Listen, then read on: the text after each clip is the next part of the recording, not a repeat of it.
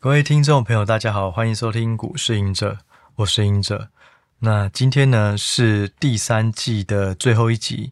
在第三季呢，我们邀请了总共有九位的来宾，从乐居的创办人到呃不同的呃投顾或者是呃总经平台的分析师。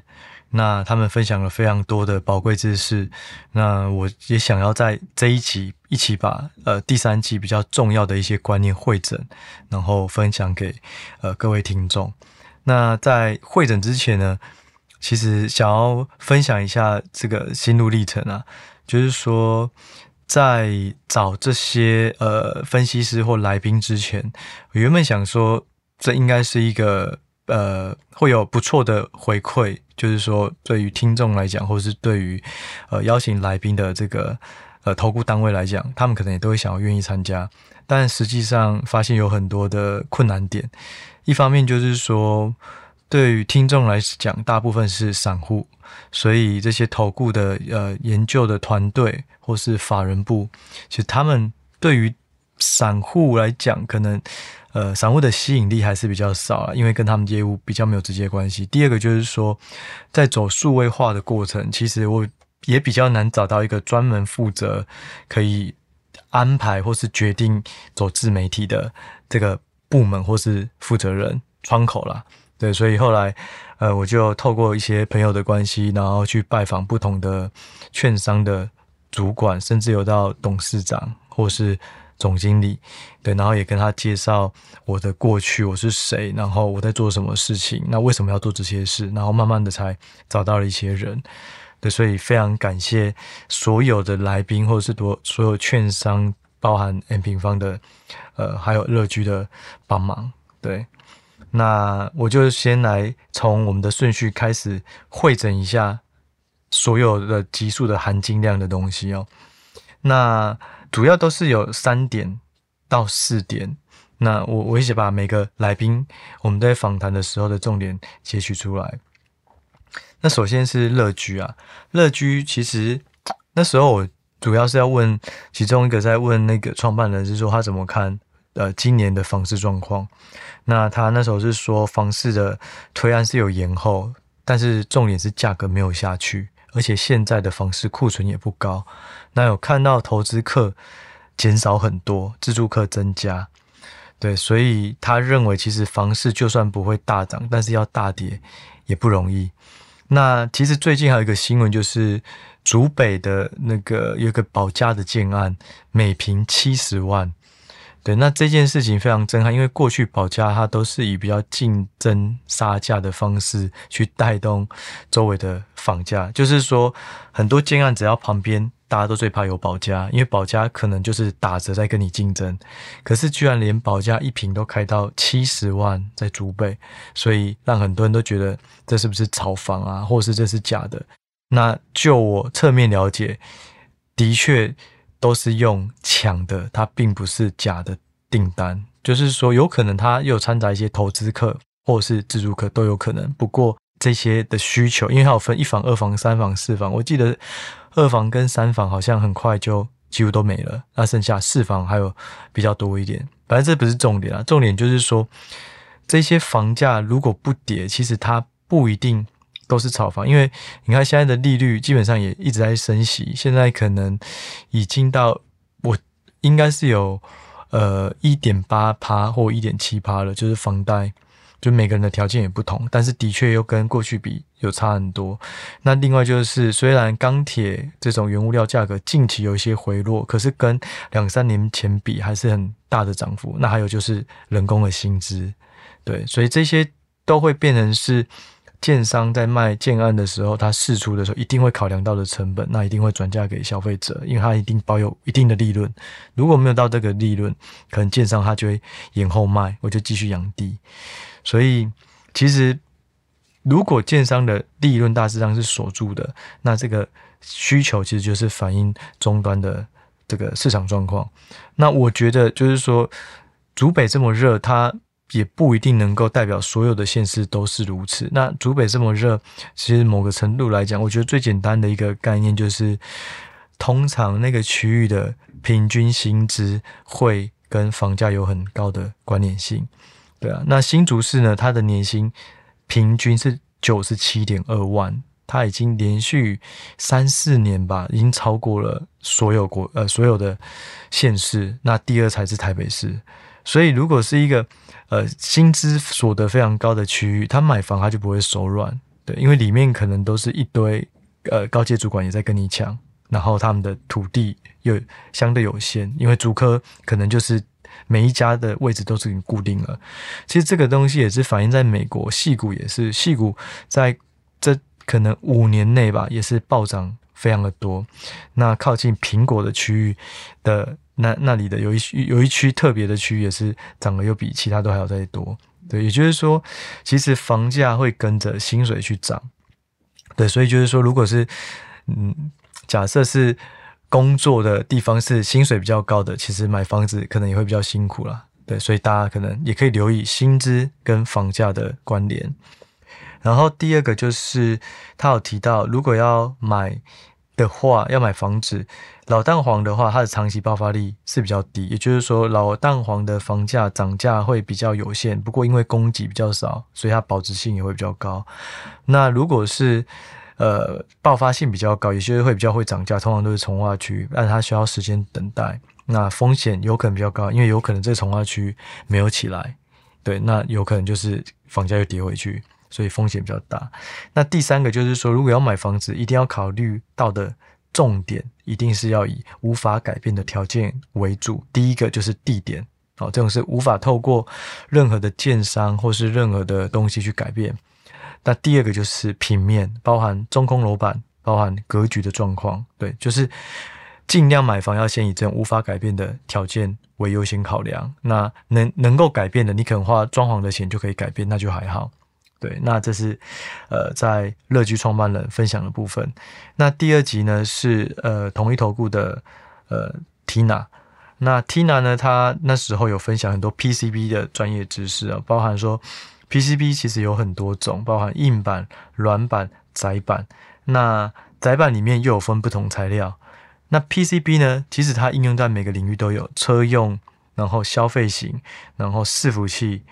然后呃呃，可能手机什么都有。但是就以目前来讲的话，每个领域的需求也都因为终端。不同而有所差异。现在是目前比较好的还是伺服器跟车用，所以不要只看 PCB 这个产业，就是 PCB 它只实际上后面是连接的不同的消费的出海口，所以你要投资这个 PCB 之前，可是还是要回到终端消费的那个领域的状况好或坏。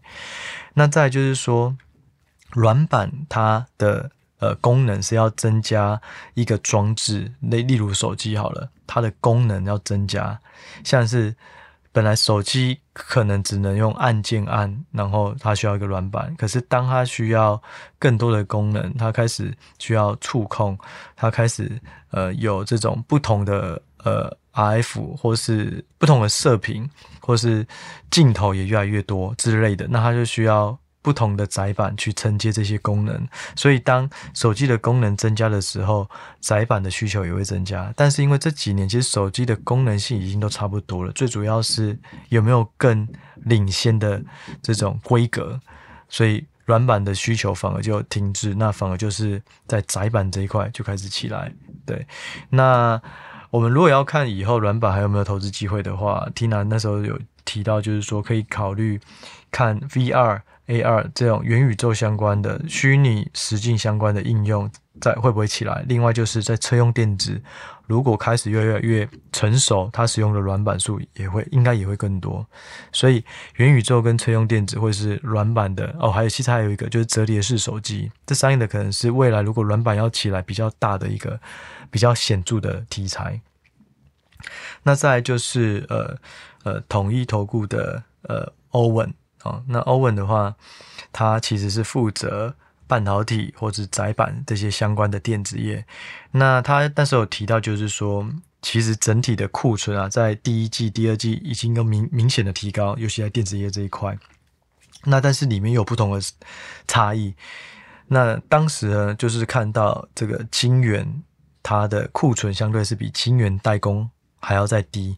那我就问他说：“诶，那为什么晶圆代工它是非常的呃门槛很高的？为什么它的库存反而是去化比较慢？”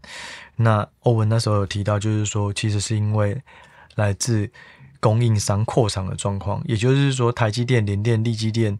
世界先进，他们都想要增加产线或增加产能，可是，在环球晶还有呃日本的这个村口。其实他们扩张的产能都是有限的，所以供给扩增有限的状况下，它的库存就比较不会那么容易就堆高。对，那另外在 driver IC 面板这些的库存又是高的明显。对，所以就是说我们要看库存的时候高或低，也它不是绝对数字，有时候也是要考考虑到这个产业本身它的营运模式，或是它的竞争态势，同业有没有一直在扩厂啊，或者说大家其实都非常的。呃，谨慎的面对产能，对。那第二个就是那时候他看到窄板的状况，其实还是有长期的需求。不过短期因为呃手机这边，其实窄板分两个，一个是 BT，一个是 ABF。BT 的话主要是用在手机这边居多。那手机需求停滞，导致 BT 的成长就有点压抑。那 ABF 主要是用在多层板高速运算。那呃，在今年其实。也有 ABF 涨价的题材，不过到了后来，第二季陆续出现的这种呃消费疲弱的整个市场影响，所以 ABF 的库存或是说疑虑也增加。那甚至 ABF 最大的成长动能就来自于高阶晶片使用的多层板或是面积增加。那高阶晶片呢，主要就是 AMD、Intel 跟 NVIDIA，但他们三家基本上都倾向是把新的产品延后推出，也就是导致窄板中间有一个延后推出的空窗期。对，但是呢，就是说它长期还是会比较受惠于大的趋势，就是这些高速运算或是晶片的整合，那还会让载板的面积扩大。对，所以那目前比较大的一个保护伞。就是说，呃，高阶的这种载板或是多层的载板啊，过去可能都是六层，那可能新的会到八十八层啊，十六层，那它的良率就会比较低，那良率就会是一个供需条件的保护伞。对，就是说，就算供给很好，大家都想要产产呃产出的增加很多，可是实际上因为良率太低了，所以没有办法大量产出，就比较不会供不供过于求。对，不过呢，消费疲弱还是 ABF 目前遇到的一个状况啊。那包含就是说，星星它的大客户，就是说现在欣兴、景硕、南电之所以股价会有些微的差异，来自于它的客户的态度。对，那星星来讲的话，目前它的客户还是相对是比较保守一些。对，所以大家可能也要留意一下新规格的晶片，或是新一代的晶片推出的时间会不会提早，或是会不会延后，这个就会决定这个 ABF 个股未来的一个走势哦。那再就是呃，下一位是吕正道，吕正道主要是总经的这个首席的经济学家，对，那他是也是在统一投顾，那他有提到就是说不要过度悲观或是乐观去看待总经哦，其实行情啊都是循环的过程。那经济一定也是这样，就是从 over supply 就是供过于求，然后再就是 over demand 供供不应求，因为供过于求呢，就开始会降价，那开始会推出新的东西，那需求就会开始好，需求开始好以后就会 offer 底面就是开始供不应求，那供不应求以后呢，厂商又再去扩产，扩厂以后呢，发现。扩厂的产能又比现在的需求还要再多，就很像，有点像这一两年的状况，大幅扩产，然后这个消费疲弱，然后出现库存，所以有可能大家在扩场的时候会有 double booking，就重复下单，然后等到需求不好，我就开始砍单，所以它就是一个循循环。那当 double booking 以后，又开始 over supply，就是供过于求，供不应求，扩场，然后重复下单，砍单。啊，供过于求，供不应求，它就是一个循环。那股价其实也是这样，所以现在这个时间呢，其实就是去库存的进行式啊。那但是比较好的就是说，其实美国的民众是有资金可以消费，那只是在等什么时候会有新的产品，或是能够去驱使他去下单的这些这些商品。什么时候出现？那另外，美国的服务性消费其实也是不错，所以对于美国的经济会不会恶化或是转变成衰退，其实也没有那么悲观，就是它的经基本面的体质，民众的资金是够的，那只是现在的库存，然后都是手机，没有新的产品去驱使它再去购买新的东西。对，那另外就是说砍价也是，就是当库存堆高，价格就下跌。那当价格下跌的过程中，大家就会倾向不会这么急的再去买产品，等它报价止稳以后才再去买。第三个就是说。他当时候有提到，就是认为反转要看的，他认为比较重要的判断就是去看新订单减库存。那新订单跟库存呢，这两个都是 PMI 里面指数的分项。那当这两个相减，如果新订单减库存是开始增加了，那可能它就是反映经济体开始复苏或开始明朗化。对，那大家也可以注留意一下。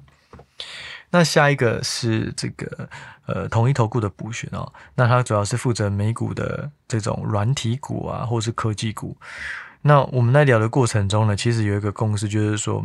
如果要买软体股的话会比较好，因为它是一个长线的需求。那要买个股的话，就要挑大的，然后比较稳健的龙头股，而且评价尽量是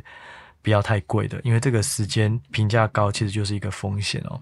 那云服务的公司呢，最好是要找它的产品可以取代传统产品，而且也有长期的成长空间。例如，我们那时候聊有聊到一个叫 ServiceNow，那 ServiceNow 这家公司就是把办公室的流程自动化，那这个东西它就会取代传统的这种不同部门之间可能透过 email，可能透过开会方式去去。呃，协同合作的部分，那这个东西它就会是比较新的一个一个呃产品存在。对，那是 Salesforce 啊，或是一些呃比较新颖，然后去取代既有组织行为的这种呃软体，可能大家都可以再去参考看看。然后另外就是说。要挑的话，就是公司占产业的话，就是这个公司是大者恒大。另外，它的消费者也是大公司，而不是这种散户。因为大公司它面临到消费疑虑的时候，基本上它还是会有持续投资 IT 的需求。可是，如果它是一般民众，可能对于软体的使用就会有一些打折。就是企业对于消费疲弱的敏感度相对是比较低一点。好，那他也。就是推荐，呃，也是建议说，不要往行销啊、人力为主的这种系统可以取代的系统，或是产业竞争比较激烈的系统软体去去找投资的机会哦，还是要以框架或是呃这种平台的产品为主。对，那再来接着两位的是财经眼平方，一个是 Viviana，一个是 Ryan。那在跟财经眼平方。呃，聊的过程，其实我对于总经其实学会了非常多东西。那我里面含金量也都非常的高。我先提一下 Viviana，Viviana 她有提到，就是说，其实整个股市行情的大方向是可以透过总经判断。那但是时间跟位阶不好抓，所以不要觉得说，哎，什么价位，或是几月几号，或是。哪一季一定就会反转，就它有时候是一个大的方向。其实如果你抓对了大方向，然后你稍微投资期间再拉长一点，不要用一个礼拜，不要用一个月去看，也许你用三个月、半年就可以抓到一个比较明确的波段。那也记得要搭配这个企业获利的状况。然后 Viviana 建议说，如果你是以总总金来投资的话，尽量还是以分批布局会比较适合，就是。抓相对的买点跟卖点，那可能它只是相对的嘛，所以分批的方式可能会比较适合。那再就是说，有提到一个很重要的观念，就是说通膨预期这件事情是非常重要的。通膨预期它会影响真正的通膨走势，所以。Fed 有一件很重要的任务，就是要压低大家的通膨预期。就是假设我认为现在通膨是三趴，下个月变三点二趴，再来变三点五趴，再变三点八趴，那我就会认为我东西如果呃现在不买的话，它就一直通膨上去，我就会去买。那当需求一直涌入的话，价格又被推升，所以通膨预期这个是总经里面非常重要的一个环节，因为 Fed 它就是。希望大家对于通膨不要有太乐观或悲观的预期，是稳定的。对，所以我觉得在看总经或学习总经的时候，其实大家可以把这个观念多做留意哦。那再来就是说，当时有提到呃停滞性通膨，也就是在讨论说现在这阶段会不会出现停滞性通膨。但是就我们的讨论来看，其实目前就业状况还是蛮不错的。然后呢，这次的。通膨啊，供给缺口啊，其实是跟七零年代来比是没有办法比，因为当时候是 OPEC 的石油禁运，然后供给整个断掉。那现在主要是俄罗斯一家一呃一个国家遭到制裁，所以那个规模还是有差。那另外呢，当时候的央行透明度是比较低，而且也没有这么积极的在跟民众或是市场做沟通。那现在的 Fed 其实是相对透明，而且也三不五时就会出来做沟通。所以我就我们那时候认为是说，在这些条件差异化差异下啦，其实可能。呃，不会有太明显的这种停滞性通膨的状况出现，因为只要 Fed 它适时的对民众做沟通，对企业做沟通，大家对于通膨的预期也会稍微不会这么的激进，就会比较合理。那 Fed 也会比较好做一些这个呃利率决策上面的一些调整哦。好，那 Ryan 的话呢，主要最重要的一个就是殖利率的殖利率倒挂。对，那殖利率倒挂呢？我过去都会说，哎呀，其实殖利率呢，我们就是看，呃，这个呃，Fed 有没有一直调升利率就好。如果有调升，我们就要小心，因为利率上去了，资金就会开始慢慢下降了。但实际上没有这么简单哦。我们在跟他聊完了以后，才发现就是说，其实殖利率它有分长短嘛，就是两年跟十年。那两年所谓的倒挂，就是十年的殖利率居然低于两年，就是说就跟定存一样，假设两年的定存是比十年的定存还高，那我一定我都存两年，然后到了两年后我再存两年，再存两年，再存两年，我就不会去存十年。那这样的话就会导致，呃，这样的这样的意思就是，呃，殖利率倒挂，就是说长天期的比短天期的殖利率还要低。那这个就会导致银行它会比较保守的放款，因为他认为我现在放那么长天期，我又赚不到钱，那我干嘛那么积极去释出我的资金？那如果他对于资金的释出是保守的，那企业它能够筹到筹资的的状况就会变得更难。那如果 Ryan 那时候有提到，他说如果维持三到六个月，有可能就会有这种呃流动性的风险，因为大家就筹不到钱，那可能就会。有可能让经济步入衰退，对，那呃，另外呢，在观察殖利率的这种曲线的时候，其实可以参考利率的期货，因为它是一个市场决定的。好，那至于殖利率倒挂或殖利率，还有两个重点哦，就是说，其实殖利率有分。短期跟长期，那短期跟长期分别表示不同的两种东西。短期的殖利率主要是反映 Fed 升息的态度啊。如果 Fed 升息三码哦，短期殖利率就马上就跟上来，就像房贷、信贷都是如此，因为它就是反映短期现在 Fed 它现在看到的状况。那长期的殖利率呢，是决取决于市场对于未来的成长。如果对于未来成长担忧，那市场就会比较保守，殖利率长期的就会下降。所以最怕的就是，呃，长期的殖利率下滑，代表市场对于未来表现表示悲观，那这个会比较不好。如果是短期的，因为 Fed 升息而调升短期的。殖利率，那其实那个都还好，因为通膨本来就是一个正常行为，只要不要过度通膨就可以。对，所以大家看殖利率的时候，其实十年期公债蛮重要的，因为你当把它单一的拉出来看，它就是反映市场对于未来的悲观或乐观。只是说你搭配于搭配两年去看的时候，它可能就会衍生出更多的意义。对，好。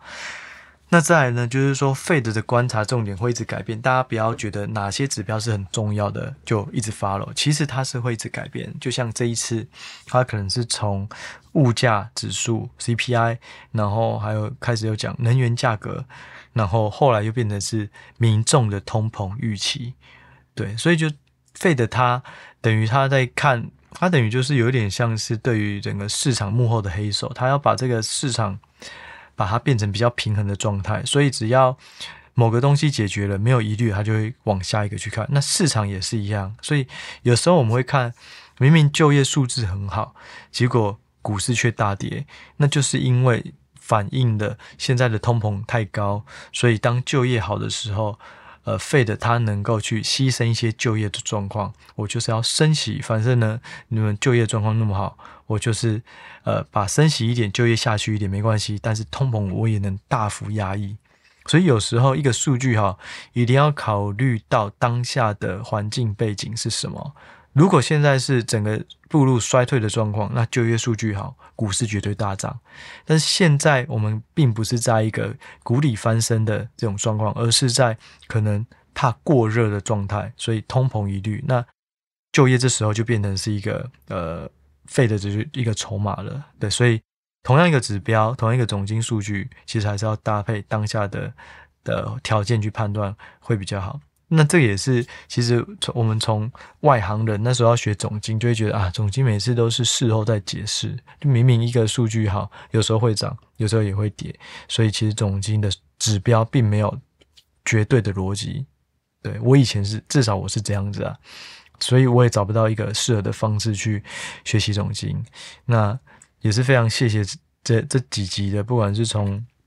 嗯嗯，正道啊，或者是从财经眼平方的两位分析师，就让我有非常多的新的体验啊。对，那以前大家也都说啊，这总金不重要，就我们知道学会投资个股，长期投资，反正总金循环它永远会循环，我只要长期持有，总会循环到高点嘛。因为你高低高低高低往上走的话，你只要长期持股，就可以避开总经循环的这种窘境。但实际上呢，如果你学会总经循环，你知道什么时候的资金水位要怎么配比，什么时候的产业配置要怎么调整，其实对于投资的报酬率会有非常大效益的提升。这是我自己的呃我自己的心得啦。对，那再一点就是说，呃，股票的本益比啊，我们过去我自己的方式啊，我觉得已经算是蛮周详的，就是我会去考量到。这家公司过去的本益比跟现在的本益比，那用它现在的成长性、竞争态势去跟过去比，看现在值不值得更高的本益比。第二呢，会跟现在这个时间点去比同业的本益比是多少，那它有没有比同业贵？如果有的话，它的成长是否比成同业还要再高？那如果除除了刚刚讲的垂直，就看历史跟自己比，跟水平跟同业比这两个方式以外，Ryan 也提到，就是说其实可以关注的是市场的资金。假设这个市场费的现在就是有九点八兆，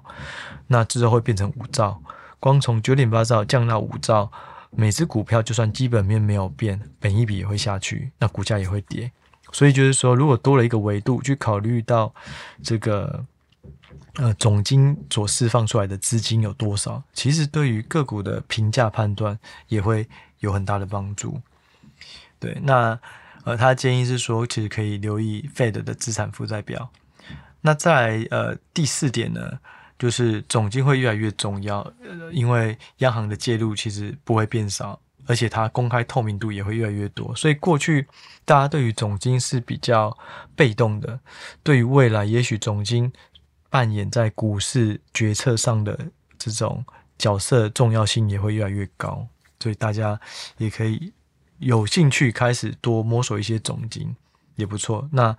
我自己之后也会花更多时间在了解总经，尤其是抓出用哪些指标去判断现在当下的景气阶段是什么，然后搭配我喜欢的赢势股，也就是股呃趋势的赢家。这是我自己在下一个阶段想要做的事。好，那最后两位呢？一个是呃华南投顾的副总 Steven 哦，其实 Steven 分享了非常多的产业的状况跟前景哦。他有提到就是说，呃，半导体产业，因为 Steven 他过去是从呃半导体产业出来的。IC 设计公司出来，所以他对半半导体非常的熟。那他在里面看到的就是说，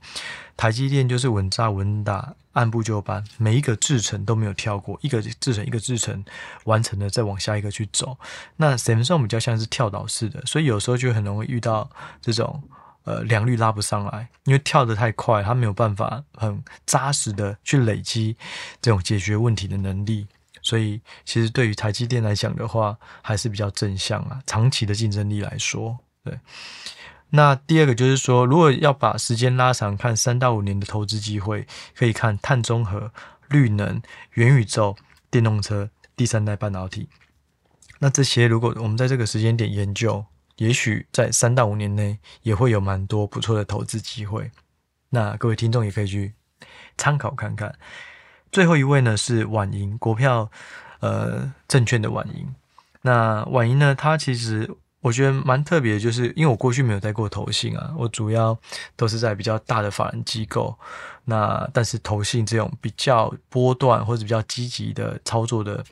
呃，投信跟自营我都没带过。那刚好婉莹都有带过。那他有分享，就是说其实投信会有。做账行情，也就是说季底的时候，如果有一些呃呃获利比较好的，的确是有可能会被做调节卖出，或者是有一些基本面转差的，也会在季底的时候可能会有一些调整。所以季底的时候可以留意投信可能会有比较大的一个变动。那在筹码面的话，多留意投信的部部分。那自营的部分就是比较不值得参考，就是因为自营的。交易是非常的快的，所以如果你看到自营进去买，它可能隔天你再去买，它就是卖给你。所以自营它比较比较短，所以参考价值会比较低一点。所以投信可以是短中期，自营就是短期，那外资就是中长期。可是外资有一个问题，就是现在的假外资也越来越多。所以大家在看筹码判断这个股市的背后资金的时候，也是要留意一下。那另外就是说，投信它也会有停损行情。所以如果当我们注意到一只个股投信在某个爆大量的时候大买，都是投信买的。但是当这只股票的价格跌了十五趴，有可能就会遇到投信第一波的停损决策。那如果部分投信认同啊，我要继续持有，到了跌了。三十趴亏损三十趴就有第二波，所以嗯、呃，散户来讲有断头行情，那投信其实也有停损的行情，所以大家在做筹码分析的时候，可以有更细腻的去看看待这些筹码。那最后一个就是说，这个万盈的提到电动车，它是很看好，那主要是电池设备的厂商。可以考虑。那投资电池的话，因为现在赢家还没有确立，有不同元素的电池，也还不知道谁会赢。但是只要车子卖越多，就用到越多电池，那越多电池，它就会需要更多的电池设备。所以台股就有一些是就做电池设备的厂商，所以大家也可以从里面去淘金哦。对，那以上呢就是呃第三季的九位来宾。那我认为。呃，他们带给我非常多的这种收获啦，也希望就是透过我的整理，让大家能够更快的去去抓到，或者是去重新复习他们所讲的重点，那对投资也有些帮助。对，那最后呢，我就呃稍微介绍讲一下，说第四季要做什么。第四季的话，目前会有两个单元哦。第一个单元就是。个股的你问我答，这名字还没有确定啊，但是大致的方向就是我会从不同平台，因为我现在我主要会从呃呃 Facebook 的社团，还有 Press Play，还有 Podcast，那 YouTube 也有，因为我有一些这种 Podcast 的音档会放到 YouTube 放，那他们也会有一些留言。对，然后从这里面呢，我会去收集大家想要了解的个股。那我会看收集不同平台的按赞，或是这种提出来的频率。那把最高的三档每个礼拜稍微做简单的介绍。那这个介绍不会牵涉到买卖决策，对，因为对于我们这种呃算是自媒体来说的话，讲买卖决策有时候还是风险太大。对，如果有些人跟单亏了钱，可能我们也会比较害怕，会有会有一些事情找上来。对，所以我们纯粹是希望帮助更多的散户或是听众了解说，你听到很多名牌，那这些名牌到底要怎么做分析？那我们就会以实战的方式，我会介绍我怎么去做分析。但是这个分析，我我会从不同角度，它我会尽量以客观的方式。然后去判断它值不值得研究。那至于现在贵不贵，或者是说它值不值得马上买进，这些事情都留给听众自己做决定。对，那每集的时间不会太久，其实可能还是三到五分钟。那我自己的规划就是说，三到五分钟，我会可能每次三只股票，那这三只股票也会有好的，也会有坏的。那我自己会把这些收集起来以后，可能会做比较长的分析，会放在自己的 Press Play 上面。所以就是希望呃，透过不同阶段的分析，让不管是有订阅或是没有订阅的人都能够从中得到一些收获。那第二个单元呢，主要会先从别册开始讲。我第二季的时候有在讲影视致富地图的导读，那也把整本书导读完了。那现在别册可以分享了，我也开始会针对别册，可它章节不多，我记得只有五十几页，只有五章。那可能会有三集或四集，就会把别册的内容呃导读完。那里面也会回答大家对于呃别册里有想要讨论的呃议题，也会在节目里面讨论。对，那目前的话第四季是这样的规划。那也非常谢谢大家第三季的聆听，我们在第四季就再见喽，谢谢大家，拜拜。